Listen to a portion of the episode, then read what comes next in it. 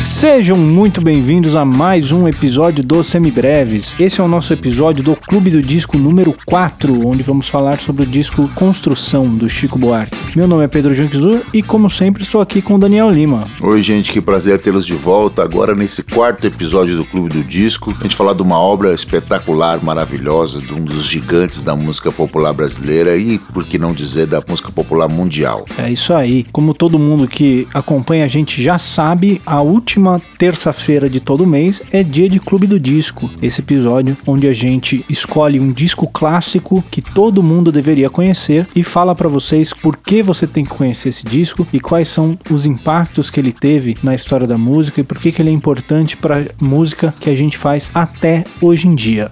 Mas antes da gente falar dele, a gente vai tirar um minutinho aqui para agradecer aos nossos colaboradores que ajudam a gente financeiramente lá no apoia.se barra semibreves e no picpay.me barra semibreves. Nós ainda somos poucos lá, mas toda ajuda que a gente consegue aqui é muito bem-vinda, principalmente nesses tempos difíceis que nós estamos vivendo e todo mundo que ajuda a gente, ajuda a gente a manter esse projeto de educação musical, levando educação musical de graça para todo mundo que se interessa por esse assunto. A partir de um real por mês, você pode ajudar a gente a manter esse projeto e a partir de cinco reais por mês você entra lá no nosso grupo privado para os nossos apoiadores do Telegram, onde você pode conversar com a gente, tirar suas dúvidas, mostrar pra gente o que você está treinando, o que você está estudando, o que você está pesquisando, o que você está compondo, conversar com a gente sobre música, sobre cultura, sobre assuntos aleatórios, enfim, todas aquelas coisas que a gente não entende lá muita coisa, mas a gente adora se meter mesmo assim. E se você está chegando agora, por favor, não deixe de entrar lá no nosso site, o www.semibreves.com.br, onde você encontra todos os nossos episódios com o nosso material de apoio, que é um resumo por escrito para te ajudar a estudar. Caso ainda fique alguma dúvida, você pode nos mandar um e-mail no semibrevespodcast@gmail.com e tirar as suas dúvidas direto com a gente, ou então fazer isso em alguma das nossas redes sociais, no Facebook, no Instagram e no Twitter nós somos o semibrevespod. E lá no Instagram você encontra também alguns exercícios de teoria e também de percepção que a gente coloca de vez em quando nos stories. E se você está chegando agora, você pode ir lá nos destaques que já tem vários exercícios de percepção e de teoria, de intervalos, de trias, de tetras, de escalas. Já tem bastante material para você se divertir por ali. E também não deixe de assistir no sábado, não deixe de bater um papo com a gente lá na live que a gente faz todo sábado às 8 horas da noite, enquanto durar essa quarentena, enquanto a gente não estiver tocando, não estiver saindo de casa de sábado à noite, a gente está fazendo uma livezinha para trocar uma ideia com vocês, bater um papo, curtir a nossa noite de sábado, tirar as suas dúvidas e conversar sobre todo e qualquer assunto que vai surgindo ali no momento. Não é isso aí, Daniel? É isso mesmo. Esteja conosco e vamos junto nessa aventura. Muito bem. Então, dito isso, vamos lá para o Construção do Chico Buarque. Estava à toa na vida, o meu amor me chamou pra ver a banda passar, cantando coisas de amor. A minha gente sofrida despediu-se da dor pra ver a banda passar, cantando coisas de amor. O homem sério que contava dinheiro parou. O faroleiro que contava vantagem. Muito bem, então, como todo clube do disco, nós começamos com uma contextualização histórica do que acontecia naquela época e qual o contexto no qual esse disco está inserido. Nós já falamos bastante sobre essa época lá no nosso episódio da Tropicália, o nosso episódio do Clube do Disco número 2. Nós falamos um pouquinho dessa época da música brasileira até 67, que é quando sai o Tropicália. Construção sai em 1971, então temos quatro anos aí pra gente entender como que esse cenário mudou. E que quatro anos, hein, Pedro? Pois é. Que quatro anos, que cenário nesse país. Talvez nós só encontremos na história dessa nação tão jovem, de pouco mais de 500 anos, um período tão caótico quanto o que a gente vive hoje. Talvez é o, é o único exemplo a ser comparado em matéria de maluquices e sandices e etc.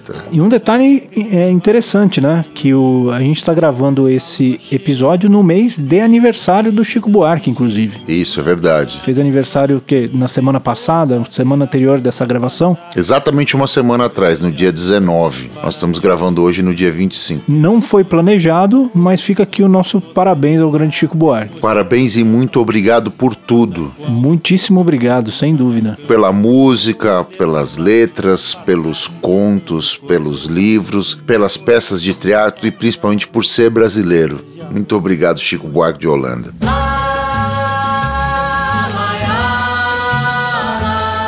Muito bem, então vamos lá. A gente está no lançamento do Construção em 1971, mas vale a pena a gente retroceder três anos antes e falar de 1968, e especificamente de um episódio da história ali do dia 13 de dezembro de 1968, onde as coisas iam mudar radicalmente na, na vida sociopolítica e cultural do Brasil. Nós estamos falando especificamente do AI-5, especificamente do ato institucional número 5, que foi colocado em vigência e, entre outras coisas, dissolveu os três poderes, mantendo o executivo como o poder vigente, dissolvendo o legislativo, cancelou habeas corpus para crimes políticos, entre outras peripécias. E isso teve um impacto imediato na sociedade que nós vivíamos o regime militar já desde 1964, ou seja, naquele momento em 68 1968,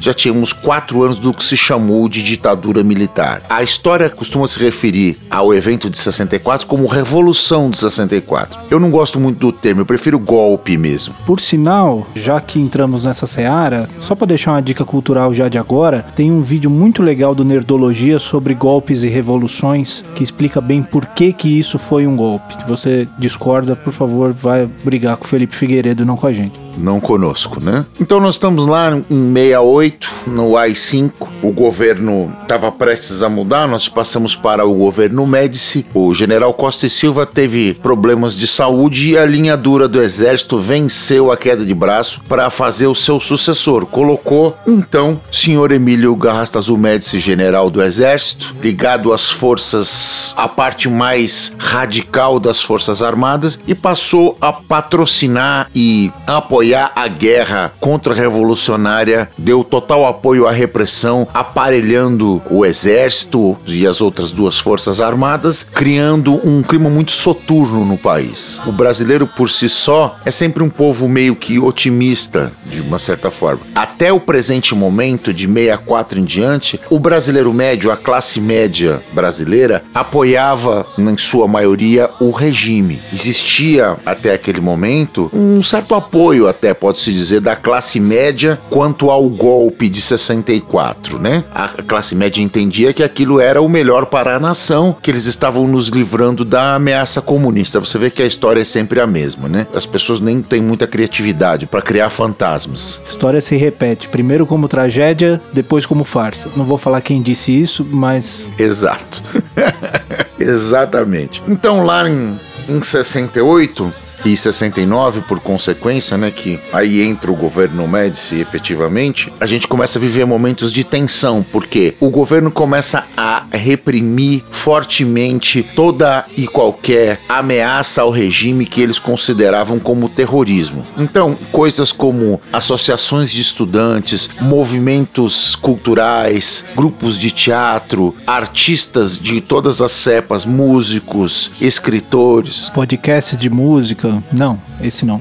Não tinha podcast. Esse não tinha ainda. Nesse momento, já em 69, as coisas começam a ficar muito tensas no país. A guerrilha estava sendo dizimada, tendo as suas forças dizimadas, com várias pessoas sendo sequestradas, presas, torturadas e mortas. E as organizações, nesse momento clandestinas, de combate ao regime, como a Ação Libertadora Nacional, ou a Vanguarda Popular Revolucionária, ou o Comando de Libertação Nacional, todas essas essas de esquerda que tinham por finalidade e objetivo maior o combate à repressão e o combate ao regime passam a reagir e exigir de volta os seus filiados que estavam presos e sendo torturados, né? Então, o que fazem essas organizações? Eles começam a organizar sequestros de embaixadores, cônsuls e pessoas ligadas ao corpo diplomático, como por exemplo Charles Burke Elbrick, o embaixador dos Estados Unidos, que foi foi é, sequestrado em, em 69 pelo MR8 e a LN, o cônsul do Japão, o embaixador da Alemanha e da Suíça, enfim, tudo isso para serem trocados por presos que estavam sendo torturados e mortos nos porões da ditadura. A gente está dizendo isso para dar um, um panorama do tipo de tensão que existia na época. E nessa época as pessoas começaram a ser exiladas. Como a gente disse na, no episódio do Tropicália, no Clube do Disco número 2, o Caetano e o Gil já tinham sido convidados a se retirar e o Chico Buarque, nesse momento, acaba por optar por um alto exílio. É, ele foi para Itália para acho para fazer uns shows, né? Isso, ele foi para fazer uma temporada de shows e ficou por lá por 14 meses. Resolveu não voltar, Momento. até porque ele já tinha sido, inclusive, já estava sendo alvo de algumas polícia e exército indo na casa dele revistar. Ele já tinha sido entre entrevistado, vamos dizer.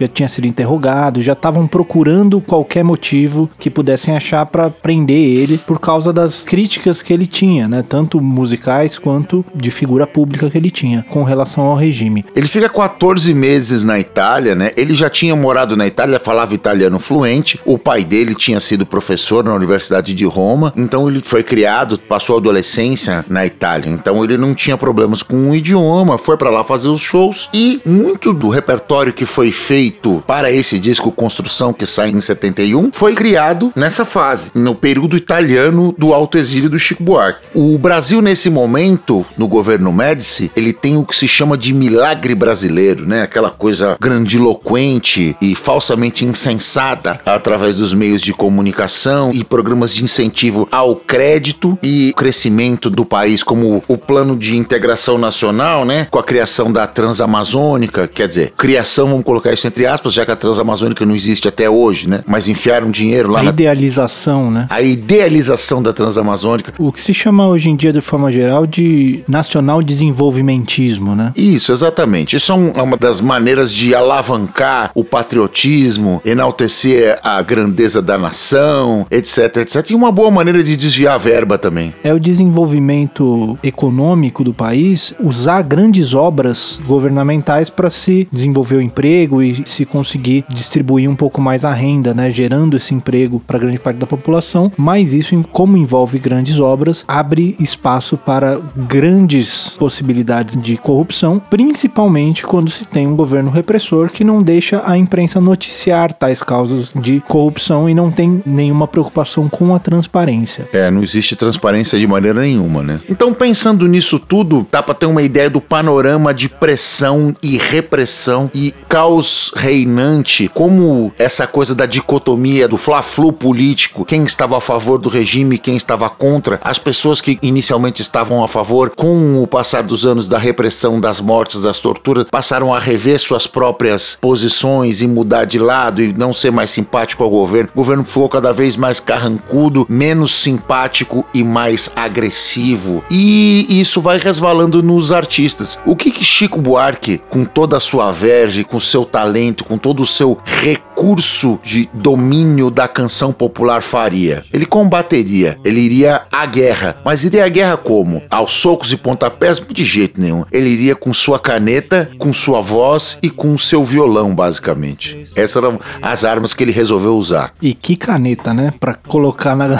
na luta, né? E que caneta! E outra coisa, né? Nós vamos falar sobre isso durante o disco, mas existe uma falácia sobre o Chico Buarque de Holanda que ele é um mau cantor. Os caras não conseguem falar mal dele como harmonizador, como melodizador, como escritor, como letrista. Então os caras falam dele como, como falar que ele é feio. Que ele, vamos combinar, ele tá feio também ele não é, né? Mesmo com 70 anos ele ainda dá banho num monte de nego aí. Ah, eu pegava. eu pegava também, tranquilo. Chico, me engravida de gêmeos. Mas enfim, voltando aqui a, a vaca fria. O cara fala, acusa o Chico Buarque de ser mau cantor, porque talvez seja o elo mais fraco da corrente, talvez, mas não porque ele seja um cantor ruim, é porque ele é um espetacular em todas as outras vertentes das, da canção. Perto das outras qualidades dele, a voz realmente não é das melhores. É. Eu Exatamente. E tinha que cantar aquelas melodias incríveis que ele escrevia. Tortuosas, com saltos intervalares, com falsetes que ele usava, inclusive nesse disco, no Construção. Com melodias que se apoiam em notas não muito, não muito hospitaleiras do acorde, né? Não, não são as notas mais confortáveis de se apoiar. Exatamente. Como ele é um filho direto da bossa nova, da canção bossa novística, na moderna música brasileira, ele leva isso às últimas consequências. Ele vai cantar melodias nas upper structures. Você que é nosso ouvinte, do, o irmão mais velho do, do Clube do Disco, os semi-breves e o, os posts de teoria musical, Chico adorava passear ali naquelas notas tortuosas do acorde das estrelas, a nona, décima primeira, décima terceira, as quintas alteradas, etc, etc, etc. A melodia anda por ali com grande facilidade, com saltos intervalares inesperados, isso emoldurando parte da letra. E mais do que isso, né? Tudo isso servindo a mensagem que ele tá querendo passar de uma forma magistral. A mensagem dele é tão forte que tudo isso ainda fica em segundo plano, por mais que seja brilhante e sensacional. O domínio da semiótica da canção popular no Chico Buarque de Holanda é algo assim do nível Michael Jordan, Pelé, essa rapaziada aí, Karpov, Pete Sampras, esse povo aí, entendeu? Você já sacou a mensagem do que eu tô falando. Em que liga que ele joga? E a gente escolheu fazer esse disco justamente logo depois da Tropicália, porque eu vejo esse disco como um produto direto da experiência do Chico no festival, que é retratada no documentário Uma Noite 67, o festival da canção da Record, que apresenta a Tropicália, né? Apresenta o Gil e o Caetano e os Mutantes naquela formação da Tropicália. Quem ouviu o nosso episódio da Tropicália vai lembrar que a gente comenta que o Chico Buarque dá uma entrevista dizendo que ele estava ali com 20 e poucos anos, se sentindo velho, porque ele estava ali de smoking, cantando um samba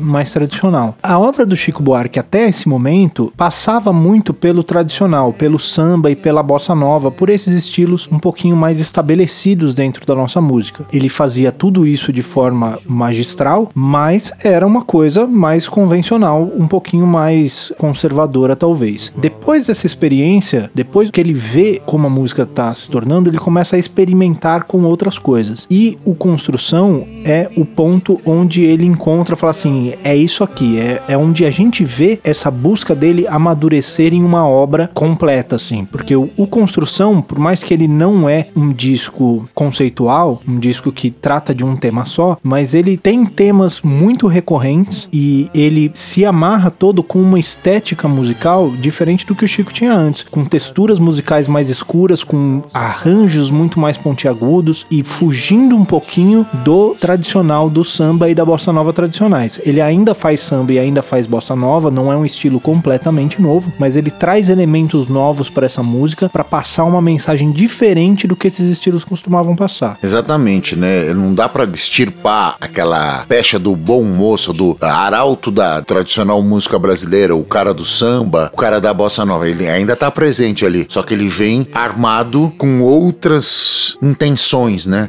Falou assim: olha, eu não vou ficar aqui de smoking enquanto os caras estão se vestindo de urso e de noiva e colocando cartola e, e, fazendo chacota com tudo. Eu vou usar as armas que eu tenho. Eu não vou, não vou fazer isso, mas vou fazer do meu jeito. E fez. Exatamente. E fez. Humilde,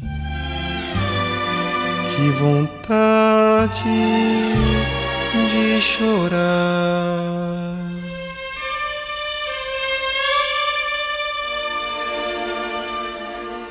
Bom, na minha avaliação desse disco, ele é de uma maneira geral, um disco que tenta dar voz aos elementos mais frágeis da nossa sociedade. Ele é tido como uma crítica muito forte ao regime militar, mas eu não vejo críticas tão diretas assim, por mais que, lógico que todas essas críticas tinham que ser veladas por causa da censura e etc, etc. Mas o que eu vejo nesse disco é mais uma crítica a um sistema maior, a um sistema ao qual o regime militar servia e não ao regime militar por si só. Então ele vai falar sobre as classes menos favorecidas da população, os trabalhadores, os trabalhadores braçais, os desabrigados, as prostitutas e vai falar com toda a classe e característica do Chico Buarque sobre como é a vida e quais são as agruras que passam essas camadas da nossa sociedade. É uma maneira interessante de ler, né? O Chico Buarque, assim como todo grande poeta, grande compositor de, de canção popular, ele pode criticar o global, mas pensando sempre no local, né? Ele é um grande cara que faz a crítica social através do próprio olhar, né? Daquilo que ele enxerga no seu círculo mais íntimo e fazendo muitas vezes algumas licenças poéticas, se colocando no lugar dessas pessoas e falando em primeira pessoa ou ainda que em terceira, como observador de situações do, do cotidiano e assim ele ilustra a visão que ele tem da sociedade até aquele momento. Ele é incrível nesse sentido também. Uma coisa importante a ser falada também é que esse tipo de crítica e esse tipo de voz a essas camadas da sociedade, elas sempre existiram no samba. Elas sempre estiveram presentes nas rodas de samba e nas escolas de samba. Mas para se tornar as músicas populares, o samba precisava dar uma limpada e trocar um pouquinho os temas e ser um pouquinho menos ácido. Então essas músicas mais contundentes acabavam ficando menos populares. Uma das coisas que o Chico Buarque faz é fazer um disco muito esperado e um dos discos mais vendidos da sua época, falando justamente desses temas. E uma outra coisa é fazer tudo isso com essa nova estética musical que vinha muito da Tropicália também. Ela tanto vem da Tropicália que o arranjador do disco Tropicália, o Rogério Duprat, trabalha também no disco Construção. Ele é um dos elos que liga a Tropicália ao Chico Buarque e à construção. E ele usa muitas vezes instrumentações semelhantes, ou seja, mix de percussão brasileira com metais e cordas escritas para música moderna do século 20, etc, etc. Uma série de cromatismos e vozes atonais. Tem a presença espetacular do MPB4 em três ou quatro dessas faixas do disco. Ou seja, em matéria de textura, a gente podia ficar aqui até o mês que vem falando de cada detalhe, de cada linha que foi escrita, de cada arranjo, de cada melodia, de cada contracanto. É realmente uma obra espetacular. Muito bem, vamos ver como é que isso se manifesta em cada uma das faixas então? Vamos nessa.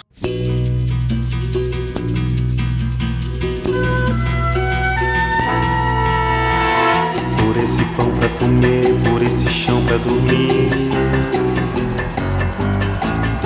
A certidão pra nascer e a concessão pra sorrir. Por me deixar respirar, por me deixar existir. Me pague. A gente começa com Deus lhe pague. Já entramos logo na voadora, né? Logo na voadora. Tem um termo na luta livre, no telecat, que é o traps, né? Quando você pula com os dois pés no peito do cara e joga o cara longe. Digamos que Deus lhe pague é o traps do construção. É, ele já vem mostrando a que veio, né? Mostrando do que ele quer falar. É, é disso que nós vamos tratar aqui, minha senhora. Então manda ver, Daniel, o que você tem para falar dessa música aí pra gente? Muito bem, essa é, o Deus lhe pague, ele é emblemático em todos os sentidos, né? No sentido da criação da letra, né? A letra é de uma profundidade lírica e de uma crítica à nova sociedade urbana, né? Essa aquela coisa de enxergar o novo mundo que está nascendo à, à sua volta e não entender muito bem como é que ele funciona, né? Como é que ele a gente não encaixa, de que forma isso vai efetivamente trabalhar dentro da minha realidade, né? Então, o Chico vem com alguns ganchos, isso é uma coisa da canção popular, né? Os, os chamados hooks, que são frases emblemáticas que vêm grudada na, na sua melodia, que são definitivamente entregam força a essa canção, né? Você vai ver coisas de críticas não mais tão veladas ao regime assim, né? Ele vem para cima do discurso ácido e crítico com toda a força, né? Quando ele fala por esse pão para comer, por esse chão para dormir, a certidão para nascer, a concessão para sorrir, por me deixar respirar, por me deixar existir, Deus lhe pague. O cara que abre o discurso com essa intensidade, ele já tá de cara mostrando do que é que ele vai falar, né? Ele fala sobre, vai descrevendo a nova vida cotidiana, usando uma referência ainda do Tropicália do Panis et Circenses, que é o uma referência direta ao circo romano, né? Como você enganava a população dando a ela um mínimo de jogando os gladiadores a serem lutarem ou serem devorados pelos leões e jogando pão para a plateia e com isso você conseguia entretê-los e consequentemente manipulá-los. O Chico vai fundo nessa nessa ideia, né, do por aquilo que você necessariamente está me oferecendo, muito cinicamente ele diz Deus lhe pague. Deus lhe pague é um agradecimento, né? É uma canção de agradecimento, só que a hora que a música começa, o som não é um som de agradecimento, né? É uma música tensa, uma música escura. E é uma música que ela vai se construindo em uma sensação de uma tensão, né, para os ouvintes nossos também, os nossos episódios de teoria, vai ouvir essa tensão se construindo, essa tensão que nunca se resolve nessa música, porque você não tem descanso. O arranjo vai, vai aumentando, né? Ele começa levinho com aquela percussão, o piano e a flauta, e aí ele vai aumentando, vai ficando cada vez mais sufocante, vai ficando com mais texturas e a harmonia cheia de cromatismos e depois vem as vozes do MPB4 subindo, crescendo com aquelas aberturas que não são consonâncias normais e a tensão vai aumentando e vai ilustrando aquela letra incrível. Olha, sério. Ele está descrevendo aqui uma vida que realmente não tem descanso, que não tem resolução. É uma vida que, onde você está agradecendo alguém por ter um chão para dormir, por me deixar respirar, por me deixar existir. É um protesto cínico. Você tem que agradecer alguém por te deixarem respirar. Essa não é uma vida. Você não tem nada para agradecer aí, né? Exato. E fazer isso com um moto contínuo, né? Com uma melodia repetitiva. Pá, pá, pá, pá, pá, pá, pá, pá, pá, pá, pá, pá, pá, com três semitons, né? O amor mal feito depressa fazer a barba e partir e vai fazendo isso, repetindo e repetindo e repetindo e aumentando a tensão e criando a textura vai ficando mais denso, mais denso, mais denso. A dinâmica vai subindo, vão entrando os metais e o Rogério do Prá vai ilustrando essa tensão com frases usando inclusive o estéreo, né? Abertos no espectro, coisas com flautas altas e os arranjos de voz sensacionais que vão entrando. MPB4, é, MPB4, exatamente. Os arranjos do Magro, né? É, que era o arranjador do, do grupo. Numa parceria que já tinha dado tão certo lá no Roda Viva Viva. Lá no Roda Viva, lá no Festival de 67. Também foi o Magro que fez o, os arranjos pra música do Chico. E aí deram sequência, né? Tem várias participações da MPB4, né? Em várias faixas desse disco. Essa é uma maneira interessante de abrir o disco, né? O cara já abre a caixa de ferramenta literalmente e fala assim: olha, é isso aqui, viu, gente? Não tô de brincadeira, não.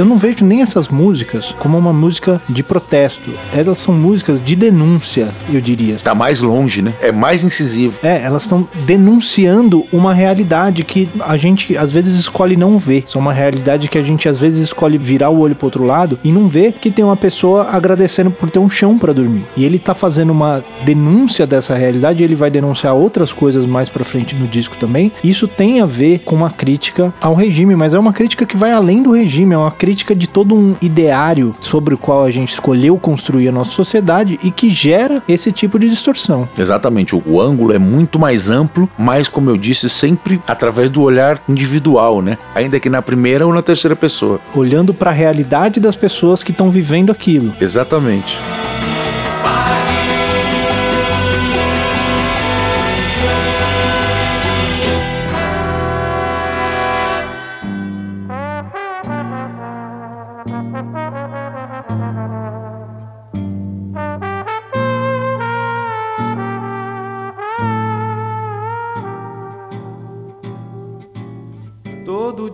Ela faz tudo sempre igual. Me sacode às seis horas da manhã.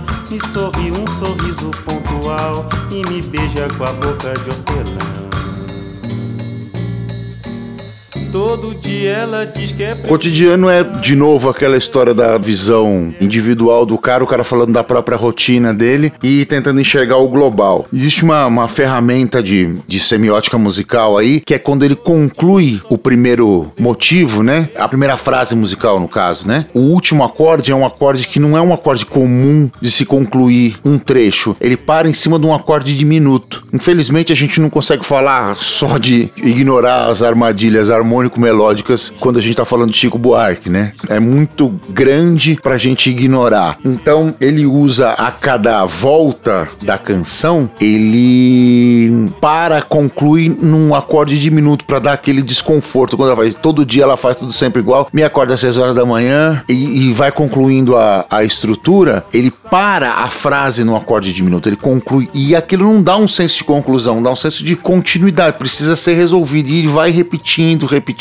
repetindo, repetindo e repetindo e repetindo, quase como num moto contínuo, dizendo que apesar de tudo que estava acontecendo em volta, a vida ainda seguia, a vida ainda estava continuando, independente daquilo que estava em volta. Não é isso? Qual é a sua impressão disso, Pedro? A gente pode entender ela desse jeito, eu vejo ela um, um pouquinho diferente. Essa música, ela tem algumas coisas bem interessantes do ponto de vista musical. Primeiro que é, ela usa a repetição para falar do próprio cotidiano. Exato. Os versos repetindo e tal. Ele vai repetindo, repete temas de palavras, né? Todo dia, todo dia, todo dia. Ele fala todo dia várias vezes, querendo representar esse cotidiano, essa repetição do dia a dia. E ela é uma música que ela sobrepõe muitas coisas. Ela sobrepõe expressões de carinho desse casal, né? Do cara que sai para trabalhar e a mulher que faz o café dele, que faz a janta e tal, com toda essa tensão, essa sensação de que eu não aguento mais esse cotidiano. Tem essa coisa do a vida continua e eles fazem tudo para conseguir levar a vida da melhor maneira possível, mas mesmo assim tem esse desconforto. Tem esse desconforto porque é uma vida operária, é uma vida que do mesmo jeito que a gente viu lá no Deus lhe pague, é uma vida que não tem muito descanso, é uma vida onde você acorda e sai para trabalhar e você chega para dormir. Quando ele chega em casa, que aí ele quebra um pouquinho essa rotina e aí a música se desenvolve um pouquinho, seis da tarde, como era de se esperar. Aí que a música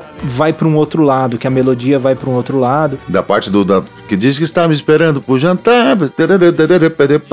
Que aí ele, ele dá uma relaxada, mas logo em seguida ele volta e a música começa de novo. Começa um novo dia, começa um novo todo dia. Mas essa rotina de trabalho, essa rotina de não ter descanso. Você, você vê nessa música que ele, ele descreve o cotidiano dele sem um momento de lazer, sem um momento de cultura, sem um, um momento de estudo, um momento de aprendizado, um momento onde ele pode absorver coisas novas e, e guiar a sua vida para um outro lugar. É uma vida dedicada a esse trabalho braçal e manual. Exatamente. E aí, mais uma vez, ele fazendo uso das ferramentas de, de, de semiótica musical e emoldurando esse discurso de maneira magistral, né? Os instrumentos de percussão que, ao mesmo tempo que aquilo é um samba, aquilo também parecem martelos e, e uma, uma, obra acontecendo, né? Exato, exatamente isso. É sensacional, né? Mais uma vez, né? O Rogério Duprá compra a ideia, entende perfeitamente isso e, escreve os arranjos de uma forma magistral, né?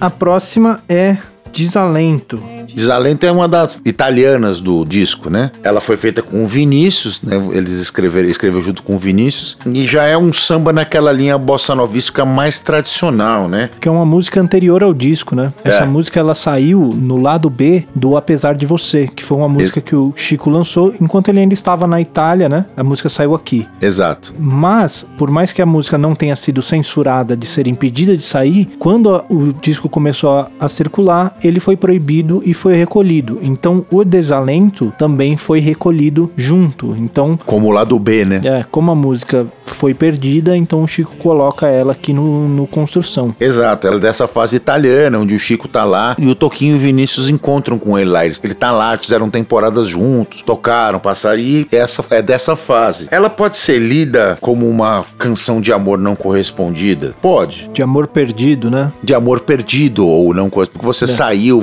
mudou etc. E ela não te recebe mais, né? Mas ela pode ser, ter, ser lida também como uma canção política, algo que você abandonou a sua nação, no caso, e gostaria de voltar, mas você não consegue mais nesse momento. Você não, não você largou aquela, se autoexilou no caso dele, né? Mais uma vez sobre a, a própria, tá, parece que ele tá falando uma coisa absurdamente global, mas ele tá falando dele mesmo, né? Que é um tema que vai se repetir algumas músicas para frente, né? Exatamente esse mesmo tema. Exatamente o mesmo tema. E ele usa de novo a, a questão de, da semiótica quando ele fala que eu rodei, que eu bebi, que eu caí, que eu não sei, que eu só sei, que cansei, enfim, fazendo deslocamentos rítmicos da melodia de uma maneira magistral, como se você tivesse mesmo trançando as pernas. Os apoios da melodia ficam bambos, ele vai deslocando aquilo de uma certa forma, mesmo fazendo um samba bossa novista, que era uma coisa assim, era o Vinícius de Moraes, né? Então você vai ilustrar daquela forma, da maneira como o Vinícius gosta de ser tratado e com toda a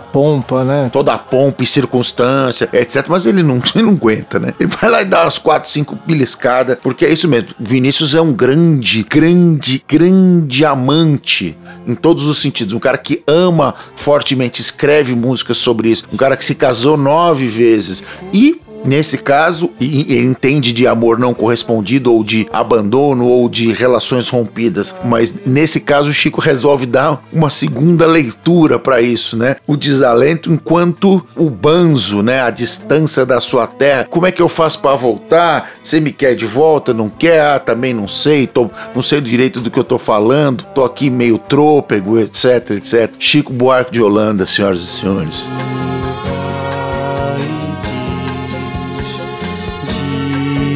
Assim que eu voltei, que eu bebi, que eu caí, que eu não sei, eu só sei que cansei, enfim.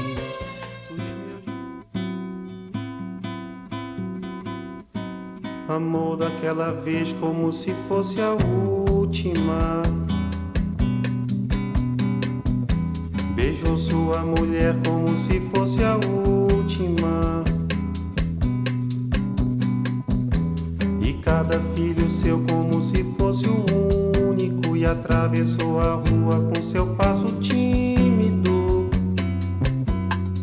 Vamos então para o Construção, que é a faixa título e é a que vai dar mais pano para manga, eu acho. E é emblemática sobre todos os aspectos, né? Ela é uma, um marco da canção popular brasileira, né? Da maneira como ele escreve, né? Ele faz três exposições e uma reprise né, na estrutura da canção, né? Faz a primeira exposição com uma instrumentação, de novo o Rogério Duprá usando os mesmos recursos de começar com uma instrumentação menos densa, mais esparsa. Ele começa com aquela percussão de samba, um tamborinzinho, junto com a bateria, o baixo e o violão, fazendo um groove de aquele groove de samba de bar que a gente conhece, que funciona até hoje, uma coisa leve. E a coisa vai pintando à medida que a coisa vai se desenvolvendo no, no conteúdo lírico e ele vai texturizando esse arranjo. Aí ele coloca o surdo na segunda, fazendo o surdo de marcação. Aí surgem os metais. Na segunda exposição, na segunda estrutura, o Chico acentua a letra cantando junto com o MPB4 numa uma espécie que a gente chama de pergunta e resposta. E isso acentua a força do discurso, né? Fica uma coisa mais incisiva. E na terceira exposição, ele diminui os espaços das pausas pausas da melodia para poder dar uma maior intensidade, maior velocidade ao discurso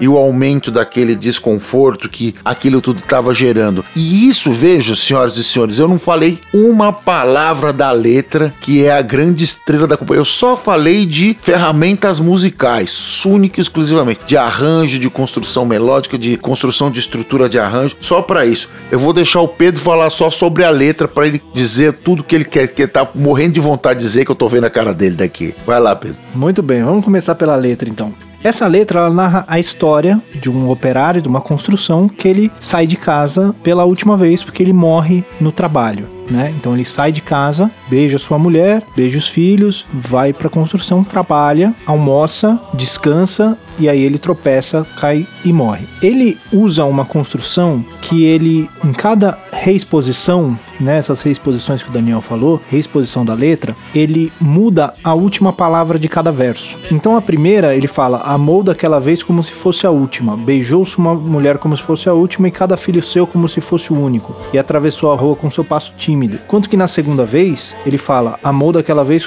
como se fosse o último, beijou-se uma mulher como se fosse a última, e cada filho seu como se fosse o pródigo, e atravessou a rua com seu passo bêbado. Ele muda o sentido do que ele está falando, ele já nesse primeiro verso, ele já mudou a apresentação do personagem, mudando só a última palavra de cada verso. Ele faz isso usando lá, tem vários vídeos, blogs e textos e livros explicando como ele faz isso, usando sempre palavras proparoxítonas no final do verso e todos os versos com o mesmo número de sílabas e tal. Então ele, ele consegue ir mudando as palavras.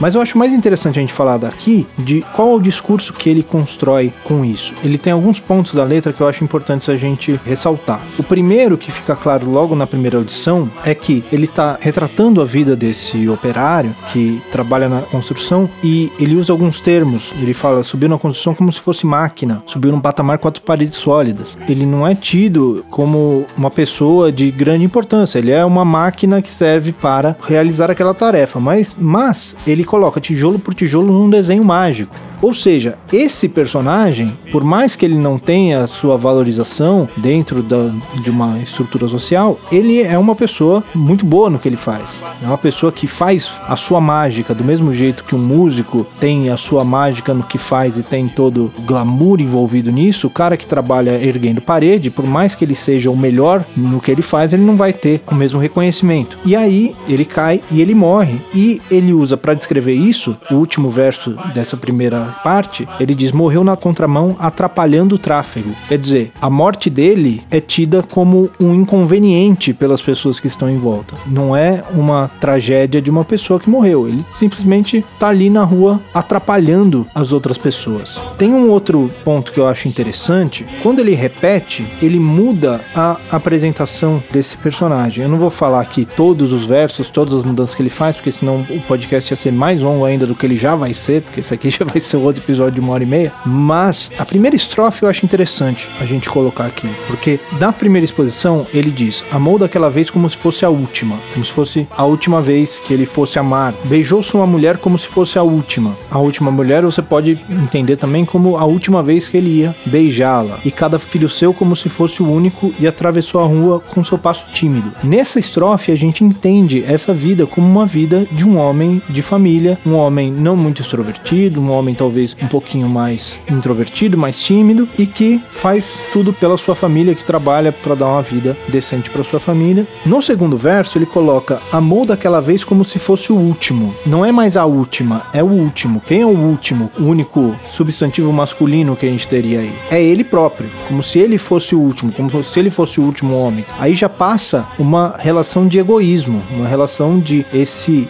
amor que ele está fazendo só serve para ele.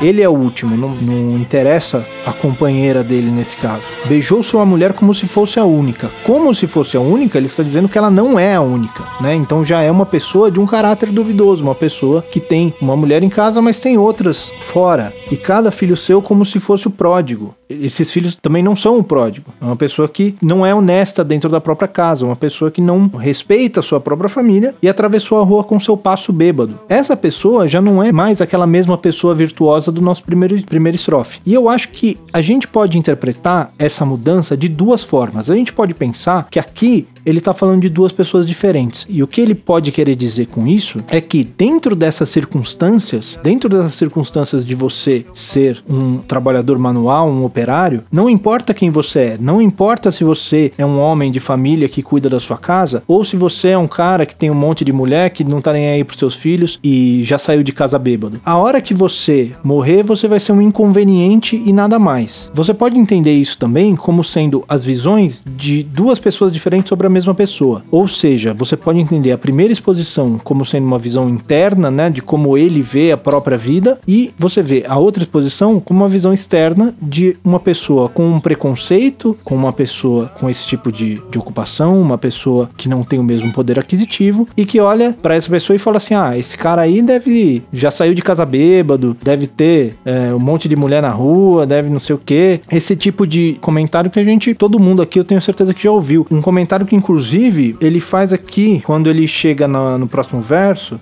lhe chega, sentou para descansar como se fosse um príncipe. Esse é o tipo de comentário maldoso de quem vê um trabalhador braçal descansando, como se a pessoa não tivesse o direito de descansar, né? Você tá pensando que é um príncipe que eu tô te pagando para você ficar aqui descansando? Esse é o tipo de comentário que a gente já ouviu várias vezes durante a vida. E mais uma vez é essa a relação que o Chico tá tentando fazer aí, é essa denúncia que ele tá querendo fazer desse tipo de vida e como essas pessoas são tidas como descartáveis, como essas pessoas são tidas tidas como esse cara só serve para trabalhar, esse cara não merece nem descansar e a hora que ele morre, ele é simplesmente um inconveniente, ainda que essa morte dele seja muito provavelmente dentro do contexto da música por causa de condições de trabalho impróprias, uma condição de trabalho onde ele pode simplesmente tropeçar e cair e morrer, onde você não tem um mínimo de segurança. Tanto é que ele termina a música com uma reprise de Deus lhe pague. Ele volta lá naquela primeira música e ele canta a música, se não me engano, ele canta a música inteira, né? Todos os versos, né? Deus lhe pague, ele repete várias e várias vezes. Ele canta a letra inteira. Quer dizer, se ele vai cantar a música inteira, por que, que ele cantou lá no começo? No começo ele tava apresentando a ideia. Aqui o que ele tá falando é: esse é o mesmo cara, a gente tá falando da mesma coisa, a gente tá falando das mesmas condições de vida. O mesmo universo, né? Exatamente. Então, isso é mais uma parte da mesma denúncia que faz parte o Deus e Pai, que faz parte do cotidiano. Esse é o mesmo, o mesmo universo de uma classe trabalhadora brasileira,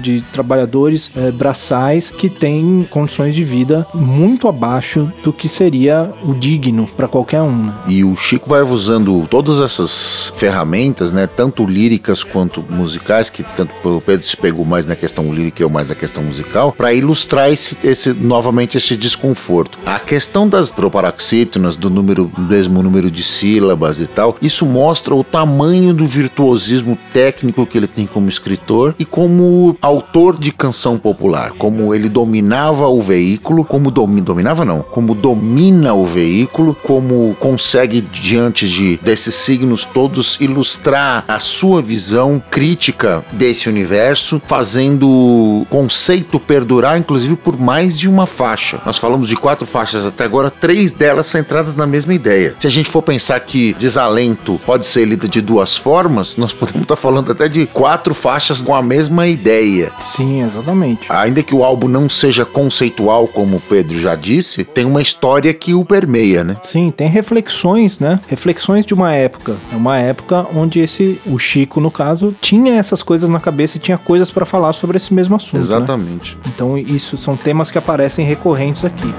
Amou daquela vez como se fosse máquina. Beijou sua mulher como se fosse lógico. Perdeu no patamar quatro paredes flácidas. Certo pra descansar como se fosse um pássaro. E flutuou no ar como se fosse um príncipe. E se acabou no chão feito um pacote bêbado.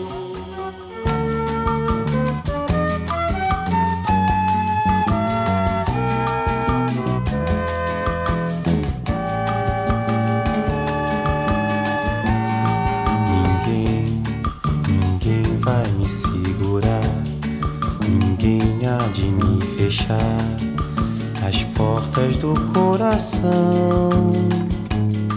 Ninguém, ninguém vai me sujeitar.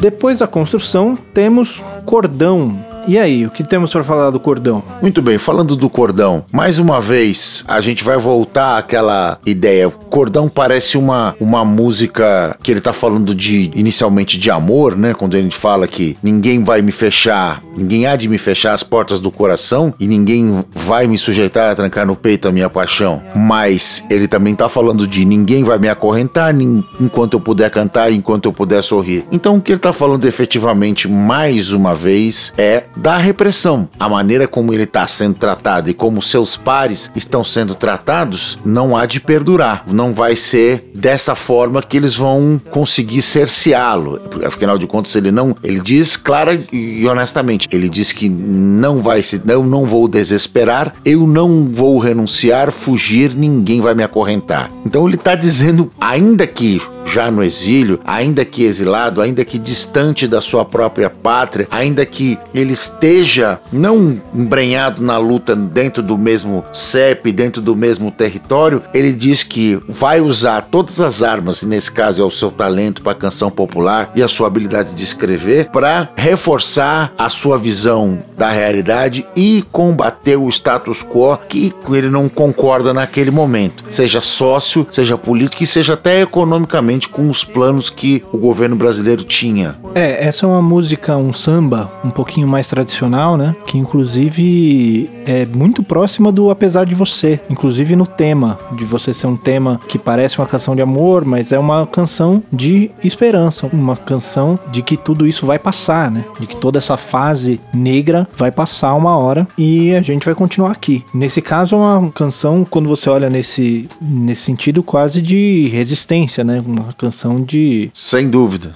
Sem dúvida. Quase não, não. É uma canção de resistência. De resistência mesmo. Um ato de resistência. Tentando formar um hino de resistência, né? Como se tornou, inclusive, apesar de você. Se tornou por muito tempo, é até hoje, né? Um hino de resistência. Que ele disse, falando do apesar de você, muito cinicamente, que não se tratava de governo, coisa não, era, era simplesmente sobre uma mulher muito mandona. não é incrível? O Chico sempre confiou muito na desinteligência dos seus adversários, né? Nesse, nesse é, sentido. Ele não estava totalmente errado, vamos combinar, né? A história mostra que não. A trancar no peito a minha paixão.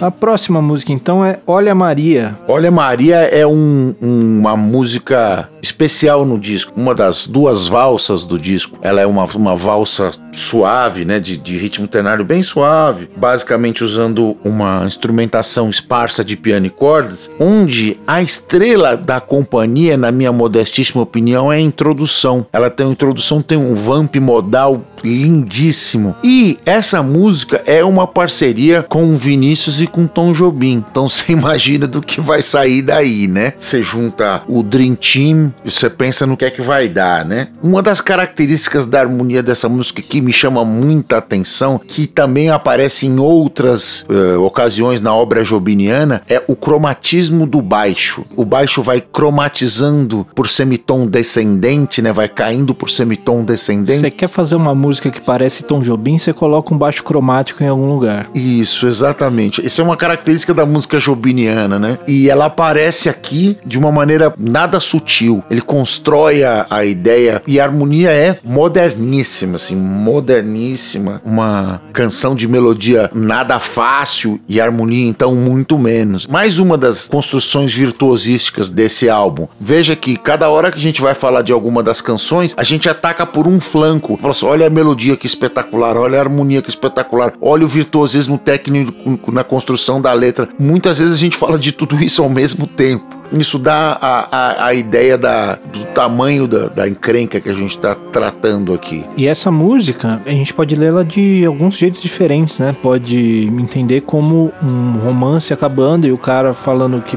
não, tudo bem, vai embora, que você tem outras coisas maiores para fazer. Você pode entender como uma música de repente de pai para filho, né? Como uma filha saindo de casa, ou você pode entender como uma música para as pessoas que estão indo pro exílio, né? Exatamente. Para as pessoas que estão abandonando essa briga aqui, mas que de algum modo nós também teríamos, né, nessa época, que as pessoas compreendiam e se solidarizavam também com essas pessoas que tinham que abandonar o país. O grande pulo do gato que aponta para essa sua visão é o final da letra, né, que é o anda Maria, pois eu só teria a minha agonia para te oferecer, né? Você pode ler isso de que jeito? Eu não sou bom, não estou bem o suficiente para te tratar como um parceiro romântico ou o meu país não está bem o suficiente para que você fique aqui e consigamos viver juntos e etc, etc, etc. Ou então a gente pode entender também, relacionando com as outras músicas que a gente tem, a gente pode entender como as pessoas que levam essa vida difícil aqui no, na nossa sociedade, dizendo que aqui comigo você só vai ter essa vida, que se você quiser ter uma vida diferente, você precisa ir para outro lugar. Pois é.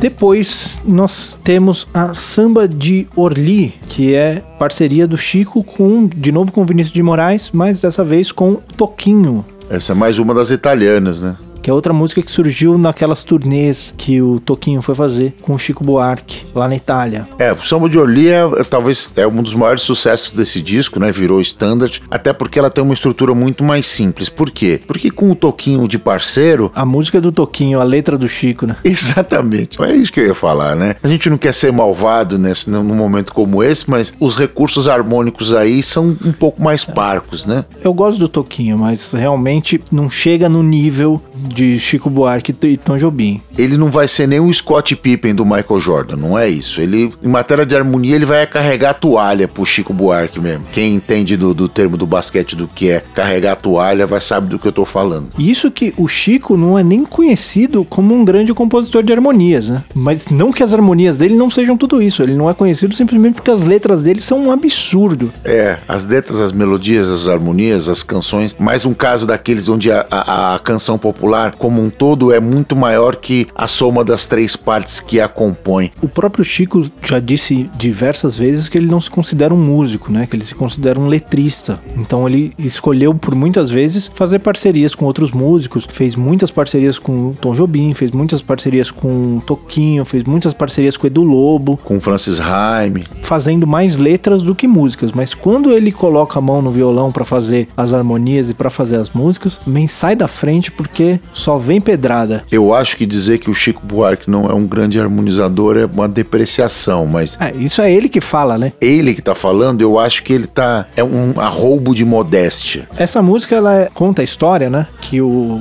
eles fizeram a música instrumental e aí, quando o Toquinho foi embora, o Chico sentou no saguão do aeroporto e escreveu essa letra, quando o Toquinho estava indo embora de volta pro Brasil. O aeroporto não era o aeroporto de Orly, Orly é um aeroporto na França, era um aeroporto na Itália, em Roma, se não me engano, que o Toquinho estava embarcando, mas ficou o samba de Orly, porque Orly era um, um aeroporto famoso na época da, da ditadura, inclusive. Era usado, inclusive, como gíria, né? Para quem estava saindo do país, que estava indo para Orly. Se mandando, né? Exatamente. Como é uma canção que trata de exílio, é um signo importante para ser usado, né? Para você marcar uma, a ideia, fica muito mais caracterizado, né? Exatamente. E tem uma história curiosa dessa música que diz que o Toquinho fez a música, o Chico fez a letra. E aí, quando o Chico voltou pro Brasil, eles foram visitar o Vinícius e começaram a mostrar as músicas que eles tinham feito. E aí o Vinícius ficou meio enciumado, ficou meio assim, né? E aí o Chico falou assim, mostrou essa música e falou assim: Ah, o que, que você achou dessa música? Aí o Vinícius falou assim: Ah, falta um, um, alguma coisa, um pouquinho mais rebuscada e tal. E aí o Chico disse: Ah, então se você puder sugerir alguma coisa. Aí o Vinícius pegou o papel, ficou ali lendo e escrevendo e tal. E no fim ele mudou um verso, que era o pé de perdão pela duração dessa temporada, ele mudou para Pede Perdão pela omissão um pouco forçada, por ser um exílio, né? Ele entrou na parceria. Só que quando eles foram gravar, esse verso foi o único verso que foi censurado. Então tiraram o verso do Vinícius. E aí a música foi gravada do jeito que o Chico tinha escrito, mas o nome do Vinícius ficou na parceria. Já tava lá, né? Já tava não lá. foi por culpa dele, foi por causa do, censor que, que não gostou da ideia, né?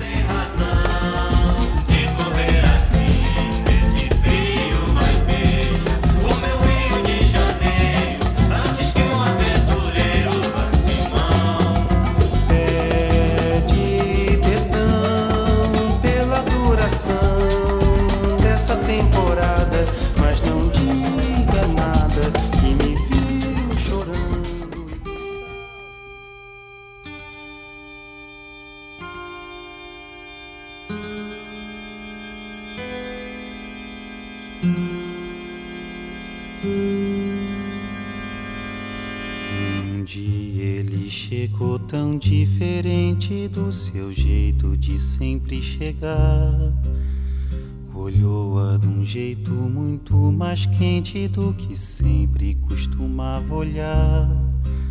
E aí temos a Valsinha, que é outra do Chico com o Vinícius, não é? Exatamente, Chico e Vinícius. Mais uma daquelas músicas de amor, né? Vinícius de Moraes, Senhor Vinícius de Moraes, o poeta, né? Eu acho que essa música, inclusive, é um exemplo. Tem uma das músicas desse disco, eu não tenho certeza se é essa agora, mas tem uma que é uma inversão, né? Que é a letra do Chico com a música do Vinícius. É possível que isso seja verdade, levando em consideração que essa música, eu não tenho certeza disso, eu tô especulando agora, mas ela, a harmonia é muito mais simples. Apesar dos acordes serem rebuscados, né? Mas isso foi Isso é de arranjo, né? provavelmente de arranjo, né, etc. Mas as, as funções harmônicas são muito claras, né? Que você tá no dominante, você tá na, na tônica, você tá na subdominante. Então não, não, tem, não tem grandes surpresas harmônicas. Não tem nenhum diminuto sendo usado como tônica, né? Não, não tem essas coisas. O Chico Buarque, péssimo harmonizador. Abraça, né? Ele tá de brincadeira. Chico Buarque, pelo amor de Deus, né? Mas essa música eu acho uma música bem interessante dentro dessa lógica do disco, né? Dentro desse. Ah, é a minha música preferida. Eu não queria falar isso agora, porque é a música mais, é uma música mais simples, mas é a minha música preferida desse disco. Eu fico entre cotidiano e construção, que pra mim são músicas absolutamente geniais em todos os aspectos. É que essa música tem uma. A melodia é uma das coisas mais bonitas de se ouvir. Ela é incrível. Ela tem uma, uma outra coisa que eu acho muito bonita, que é a gente tá dentro desse peso desse disco, né? Esse disco está falando de coisas pesadas o tempo inteiro. A hora que ele chega aqui, ele conta a história de um homem que chega em casa e, em vez de fazer o que ele sempre faz, que é sentar e reclamar da vida e ficar emburrado, ele resolve pegar sua mulher e chamar ela pra dançar. E isso muda não só a noite, o dia dele e dela, mas da vizinhança toda, né? Que eles, eles vão pra praça e a vizinhança toda se contagia com aquilo. E tem esse caráter de, por mais que a gente esteja falando sobre todas essas coisas pesadas, todas essas coisas difíceis, às vezes um pequeno gesto nosso pode fazer tudo isso ficar suportável, pode fazer com que a gente tenha força pra continuar essa briga. Independente de qualquer coisa, a vida continua. Era isso que ele queria dizer. Exatamente. Vamos em frente. O amor vai vencer. Vamos continuar estabelecendo as nossas relações no nosso primeiro círculo. Amar quem tem que ser amado, as nossas pessoas que são mais próximas. Vamos valorizar quem está do nosso lado, quem luta essa luta junto conosco e vamos seguir adiante. Isso também é uma forma de resistir. Até porque esse personagem que ele coloca no começo, que ele chegou tão diferente, dentro desse contexto que ele coloca, pode ser o personagem do Deus lhe pague, do cotidiano, o do construção. É o cara, o trabalhador que chega em casa mal-humorado e cansado. E você volta para aquela, para minha afirmação anterior, que amar quem tem que ser amado dentro da sua casa também é uma forma de resistir. Né? Exatamente. Valsinha é a minha preferida, viu, gente? Não queria falar nada, mas baixinho aqui. Só vou contar só pra vocês, porque é- a música é muito linda, de verdade. O Daniel é um, é um romântico. Um romântico irrecuperável. Irrecuperável, eu diria. Eu diria que teu cabelo me lembra o Vinícius de Moraes também. É uma, uma, uma coisa.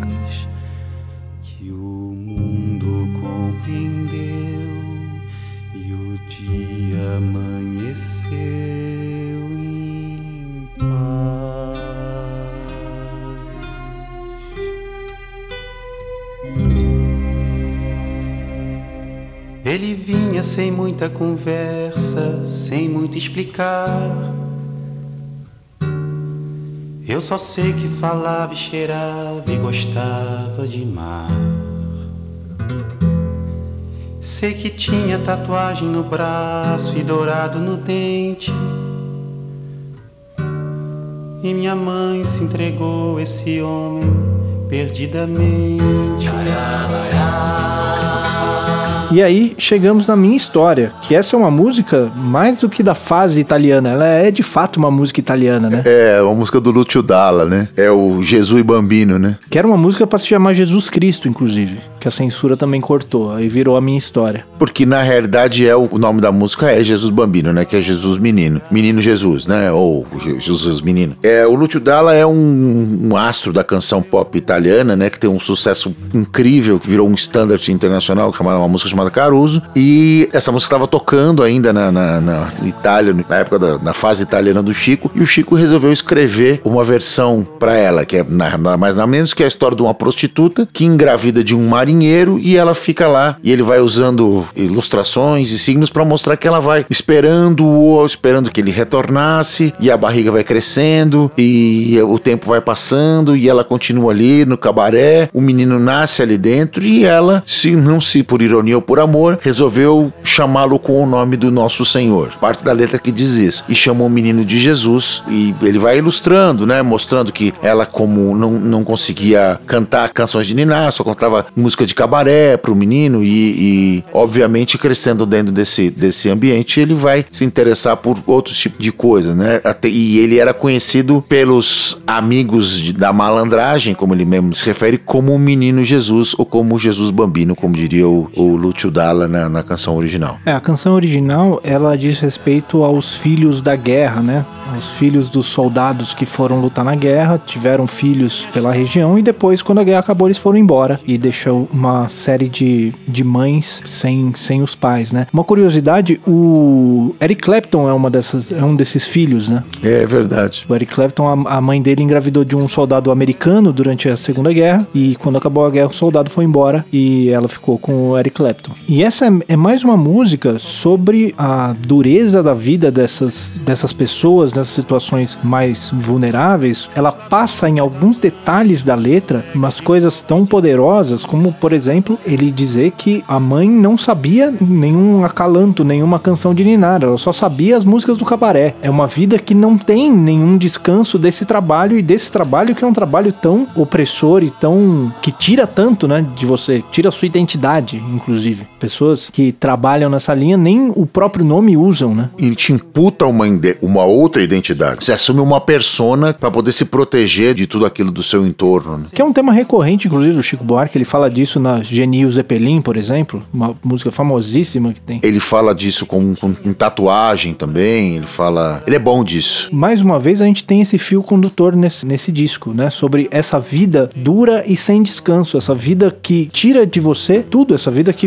você não tem outra coisa senão o seu trabalho, você não tem uma outra identidade, você não tem nenhum outro interesse, você não tem um lazer, você não tem cultura, você não tem aprendizado, academia, você não tem nada, você tem só esse trabalho, esse trabalho te define. E é só o que você vai fazer pro resto da sua vida e é só isso que você tem para oferecer, que é uma visão de mundo muito defendida por certos setores da nossa sociedade e que é justamente esses setores da sociedade contra o qual o Chico Buarque estava falando nessa época. Exatamente. Você é apenas mais uma peça nessa grande. né, mais uma engrenagem nesse grande motor que movimenta a sociedade de consumo. e que tem vários reflexos na música, essa música pontiaguda, essa música que tenta expressar essa cidade, esse motor, essa música repetitiva, essa música que vai se mexendo rápido, essa música tensa. Você tem, por exemplo, no construção aqueles barulhos de buzinas, né? Os metais imitando buzinas e imitando sons de martelos e de obras e de, de sons da cidade. E essa vida dessa cidade que vai te esticando, né? Tirando de você tudo o que é possível. Minha mãe não tardou alertar toda a vizinhança.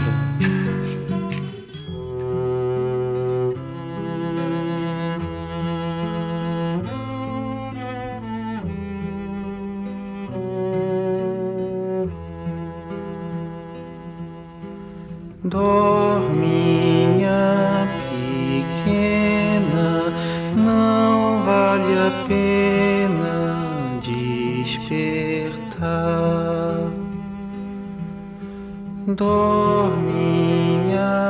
E fechamos o disco com Acalanto, Aí vale mais uma parte sobre a vida pessoal do Chico, né? Chico tinha ido para a Itália levando a sua esposa, Marieta Severo, e teve uma filha italiana, que é a Helena, né? Voltou nasceu lá. E ele faz essa música Acalanto, com inclusive essa é a grande interpretação do Chico, grande interpretação vocal do Chico. Ele passa pelo falsete, dá grandes saltos de, de na melodia, mostra realmente que ele consegue cantar, calando os detratores, como diria aquele rapaz no, naquele programa esportivo que você tanto gosta. E ele faz mesmo como se fosse uma canção de Niná para sua filha recém-nascida. Só que ele faz a lá Chico Buarque, quando ele diz: Dorme, minha pequena, não vale a pena despertar. E o que, que ele está querendo dizer com isso? Você pode ler isso de duas formas. Ele vai falar assim: Olha, querida, dorme, vamos esperar que o tempo mude para que você possa acordar. Ou você pode ler de uma maneira diversa, das pessoas, das forças da repressão, te dizendo: durma, não desperte, mantenha-se na sua insignificância. Fica de cabeça baixa, né? Fica de cabeça baixa. De olho fechado. De olho fechado, ignore tudo ao seu redor e mantenha sua função dentro dessas engrenagens e apenas isso. Você pensa na, na situação, né, de você sair do país e você ter um filho fora do país e você trazer de volta um filho para essa situação toda que ele, que ele estava passando na época. E não era nem só a situação do país, era a situação do Chico, que estava numa posição de destaque ali, né? Que estava sofrendo uma perseguição ativa nesse sentido. E você trazer um filho nesse, nessas condições realmente justifica esse, essa depressão, né? Dessa canção de Ninar dele. Sem dúvida. Mas ele diz, ele fala, não vale a pena despertar, mas ele termina, eu vou sair por aí afora atrás da aurora. Quer dizer, dorme que eu vou lá brigar pra gente Exato. ter um mundo melhor para você acordar depois. Vamos tentar mudar a realidade para que você, quando acordar, tenha à sua frente um novo mundo, mais sereno. Ele usa inclusive esse termo. Mais serena, uma aurora mais serena. É exatamente isso. É uma outra canção que tem esse peso em cima dela, por mais que seja uma um acalanto, ela tem um peso, mas tem também essa pontinha de esperança, né? Tem também essa vozinha de que, apesar de qualquer coisa, a gente vai continuar brigando por um mundo melhor. Não por acaso é a canção que fecha o disco, né? Exatamente. Vamos lutar, vamos brigar, estamos indo adiante em busca de algo melhor. Isso vai mudar, temos fé. Pequena, não vale a pena despertar. É um disco absurdamente bem amarrado, né? Em todos os sentidos, de letras, de músicas, de assuntos. Ele não é considerado um disco conceitual, mas quase é, né? Ele tem uns fios condutores ali que, que vão passando por quase todas as faixas mesmo. As cores da realidade eram muito fortes, muito presentes. Difícil não vazar numa obra com uma, uma pessoa conectada, de tão arraigada dentro dessa realidade, né? Um cara que tinha um, um olhar tão particular que conseguia enxergar as agruras e as injustiças e expressar isso dentro da sua própria obra. Nesse sentido, esse é o fio condutor. A gente pode considerar isso como um álbum conceitual? Talvez não. Talvez conceitual fosse o mundo da maneira como ele enxergava, né? Que era o eles contra nós. E talvez isso permeasse toda, não só a, a, o disco, mas a vida dele, né? Eu acho essa, o, a construção, o álbum como um todo, um retrato de época, uma Polaroid. A gente precisa entender ele dentro de uma linha do tempo. A maneira como o Chico transparece a agrura do momento, usando as tão espetaculares e já insensadas ferramentas as quais domina e domina virtuosisticamente, né? Ele, ele tá além do dominar, né? Ele tem coisas que ele podia fazer de uma maneira muito mais simples e faz pelo reforço do virtuosismo. Construção é um, é um caso desses, né? Onde ele usa a letra ou Olha, Maria, você tem a parte da harmonia, você tem valsinha, você tem a melodia. Então, quer dizer, ele vai por passeia por todos os aspectos da canção popular e ilustra com maestria aquela visão que ele quer passar Que conclusão você chegou depois dessa, dessa explanação toda? A minha é aquilo que eu tinha colocado lá no começo, que ele vai explorando o dia a dia e a vida das pessoas mais vulneráveis da sociedade e usando esse disco para expor isso. É um disco de denúncia da nossa realidade sobre todos os aspectos. Eu vou até um pouco mais longe. Mesmo em seus momentos mais líricos, o Chico Buarque nunca abandonou esse de ser o cara do combate, né? De, do cara que, através da, da sua obra da sua arte, tenta minimizar esses infortúnios que a vida na sociedade de consumo nos traz, né? Esse é, o, é uma visão muito mais. E esse disco está inserido nesse, nesse contexto. Nesse sentido, eu concordo com você. É um disco onde todos esses elementos eles estão presentes.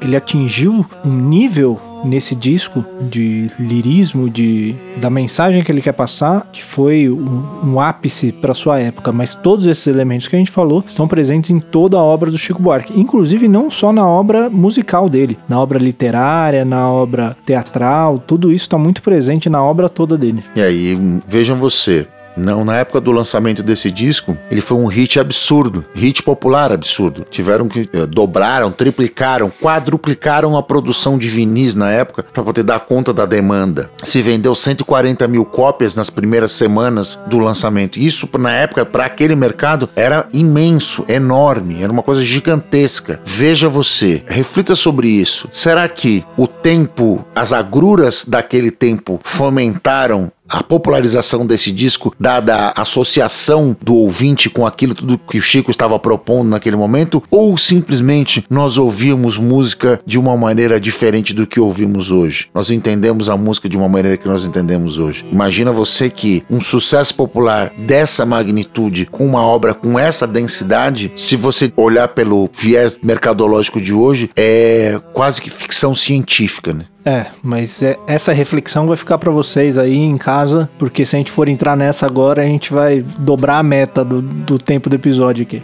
Nunca mais paramos. Vamos nos despedir hoje então, Daniel? É isso aí, incrível, adorei fazer esse. Esse foi mais um Semibreves. Os Semibreves tem apresentação de Pedro Janksur e Daniel Lima, produção de Pedro Janksur e Daniel Lima, edição de Pedro Janksur e consultoria técnica de Marco Bonito. A trilha de abertura é aceita do Detril e todas as demais trilhas foram compostas e executadas especialmente para os Semibreves pelo nosso grande amigo Lucas Schwab. Não deixe de nos seguir nas redes sociais, em todas elas somos o arroba semibrevespod e considere nos apoiar no apoia.se barra semibreves ou no picpay.me me barra semibreves. Muito obrigado a todo mundo que ouviu até aqui e até semana que vem. Obrigado, gente. A gente se ouve. Até. Cuidem-se.